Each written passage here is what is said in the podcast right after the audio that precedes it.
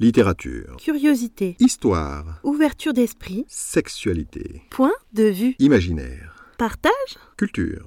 C'est le podcast de Steve Aldeman. Bonjour à tous, j'espère que vous allez bien. Aujourd'hui, bienvenue dans ce podcast consacré à Florence Dugas. Cet épisode est la suite directe de celui intitulé Dolorosa Soror, qui est un roman de Florence Dugas. Si vous ne l'avez pas écouté, je vous invite à le faire avant de continuer. Dans le précédent épisode, j'ai indiqué que j'avais découvert que Florence Dugas était le pseudonyme de Jean-Paul Brigelli, alors que ce n'est pas le cas. Pour comprendre ce qu'il s'est passé, il faut que je commence par vous expliquer comment j'en suis arrivé à le croire.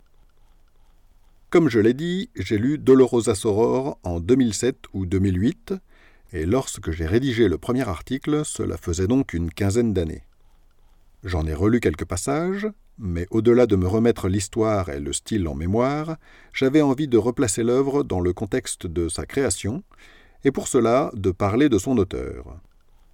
J'ai donc fait quelques recherches, et je suis très vite tombé sur des articles qui indiquaient que Florence Dugas était le pseudonyme de Jean-Paul Brigelli. Le premier sur lequel je suis tombé était d'Anne Baer sur le site L'Internaute. Elle y dit qu'elle a appris que Florence Dugas est un pseudonyme de Jean-Paul Brigelli, mais elle ne dit pas comment elle a trouvé cette information et elle ne cite pas ses sources. Pourtant, dans un commentaire de son propre article, elle signale qu'elle a sollicité l'éditeur de la première édition pour en savoir plus, et que celui-ci lui aurait répondu que Florence Dugas existe bel et bien. Je suis tombé sur un certain nombre d'autres articles, comme celui de Babelio, qui affiche pourtant la photo de Florence Dugas, tout en créditant Jean-Paul Brigelli comme auteur véritable du texte.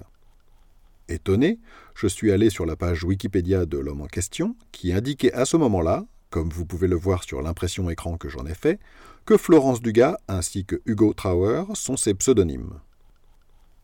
Ce second nom de plume a contribué à me convaincre de ce que j'ai appelé une supercherie car comme je l'ai dit, le roman Les Patientes a été édité sous ce nom. C'est un livre que j'avais apprécié, mais qui m'avait laissé dubitatif quant à la réalité de son contenu. Enfin, et pour compléter le tableau, M. Brigelli semble avoir été critiqué pour certains de ses écrits, et son honnêteté intellectuelle a été remise en cause. Je me suis dit qu'il était peut-être capable d'avoir rédigé un roman sous pseudonyme, en le vendant comme autobiographique et j'ai rédigé mon article en m'en tenant à ça. J'en ai donc conclu, pour toutes ces raisons, que Florence Dugas n'existait pas vraiment, comme beaucoup de monde avant moi, du fait de la masse des indices allant en ce sens. Heureusement, mille indices ne valent pas une preuve, et je me félicite d'avoir douté suffisamment pour essayer de contacter M. Brigelli et Frank Spengler, éditeur du roman. Je n'ai pas pu obtenir les coordonnées de M. Brigelli, mais on m'a donné celles de Frank Spengler. Je lui ai envoyé un message le 13 février et j'ai reçu une réponse le lendemain. Petite digression à vocation promotionnelle. Dans mon message, pour me présenter, je lui disais que je lui avais envoyé mon roman en 2011 et que je l'avais ensuite eu au téléphone, persuadé que douze ans plus tard, il ne se souviendrait pas de moi. Or, il m'a répondu je cite, Heureux d'apprendre que vous avez pu donner vie à votre texte, dont je me souviens très bien de la qualité, et que j'aurais pu publier en d'autres temps moins pudibons. Fin de citation. Une appréciation de ce genre de la part d'un éditeur ayant son palmarès, ça m'a donné le sourire pour la journée. Mais revenons au sujet qui nous intéresse aujourd'hui. Frank Spengler m'a aussi confirmé que Dolorosa Soror avait bien pour auteur Florence Dugas, le pseudonyme d'une soumise, et que ce roman était bien autobiographique. Cependant, comme je doutais encore un peu, j'ai fait des recherches complémentaires dont je lui ai fait part en retour. Voici un long extrait de ce que je lui ai dit. Je vous remercie également pour vos réponses à propos de Florence Dugas. Elle m'invite à vous en dire un peu plus sur mes recherches et sur les raisons qui m'ont poussé à utiliser le terme supercherie. Comme je vous l'ai dit, ma démarche est motivée par le besoin de faire la promotion de mon roman et de celui de mon épouse. Mais j'avoue que maintenant, cela va plus loin que ça. J'aimerais réhabiliter Florence Dugas en tant qu'auteur.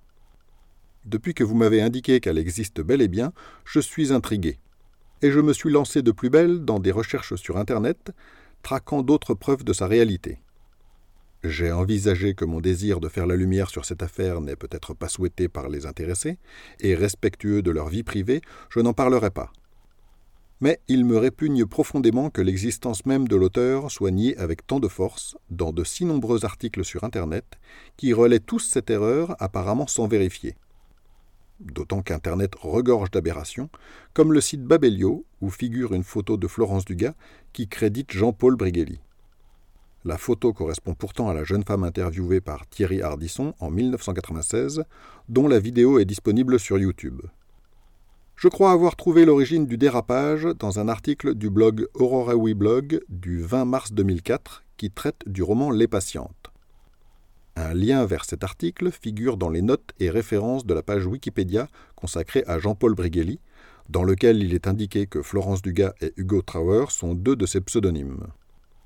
L'article d'Aurora Blog aboutit à la conclusion que Dugas, Trauer et Brighelli pourraient n'être qu'une seule et même personne. L'auteur du blog invite Jean-Paul Brighelli et vous-même à réagir à ce qu'il dit. Ce que Brighelli a fait, semble-t-il, une réponse apparemment authentifiée par mail ayant été publiée dans les commentaires en novembre 2004. Monsieur Brighelli y soutient qu'il n'est pas Florence Dugas, pas plus que Hugo Trauer. Il indique également que Florence Dugas et Hugo Trauer seraient disparus, je cite, dans les abysses.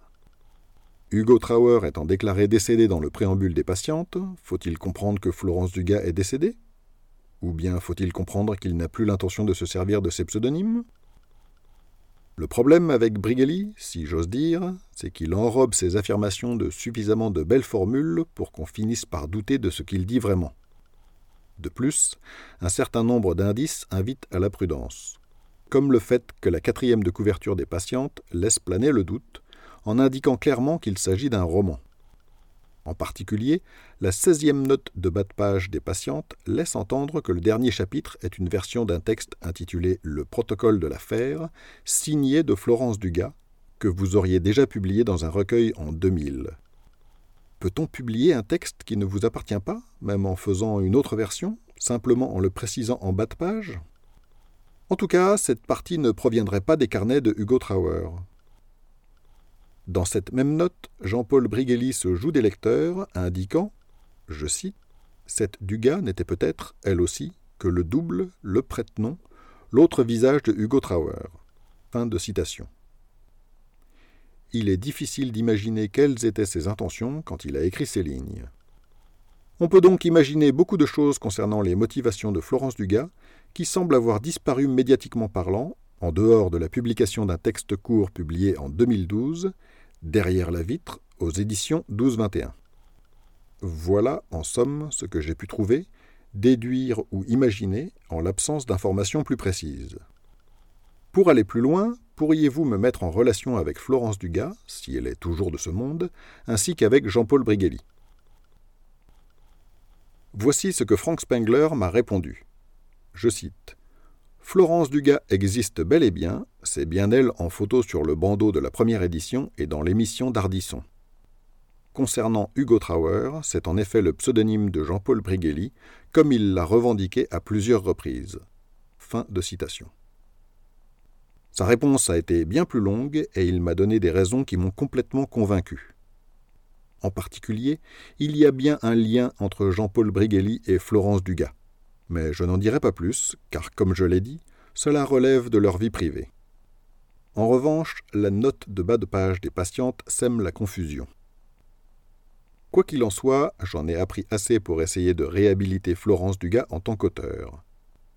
Pour cela, dès que cet article sera publié, je vais envoyer un certain nombre de messages aux rédacteurs des articles qui contribuent à effacer Florence Dugas du panthéon des auteurs érotiques, et j'espère qu'ils en tiendront compte. Je vérifierai régulièrement ce qu'il en est et je vous en ferai part en commentaire. Vous pouvez découvrir les liens en description pour approfondir les sujets dont j'ai parlé. Si vous avez écouté cet épisode en podcast, je vous invite à vous rendre sur mon site stevaldeman.com pour y trouver les liens en question, d'autres articles, ainsi que les romans que j'ai écrits et ceux qui seront bientôt publiés.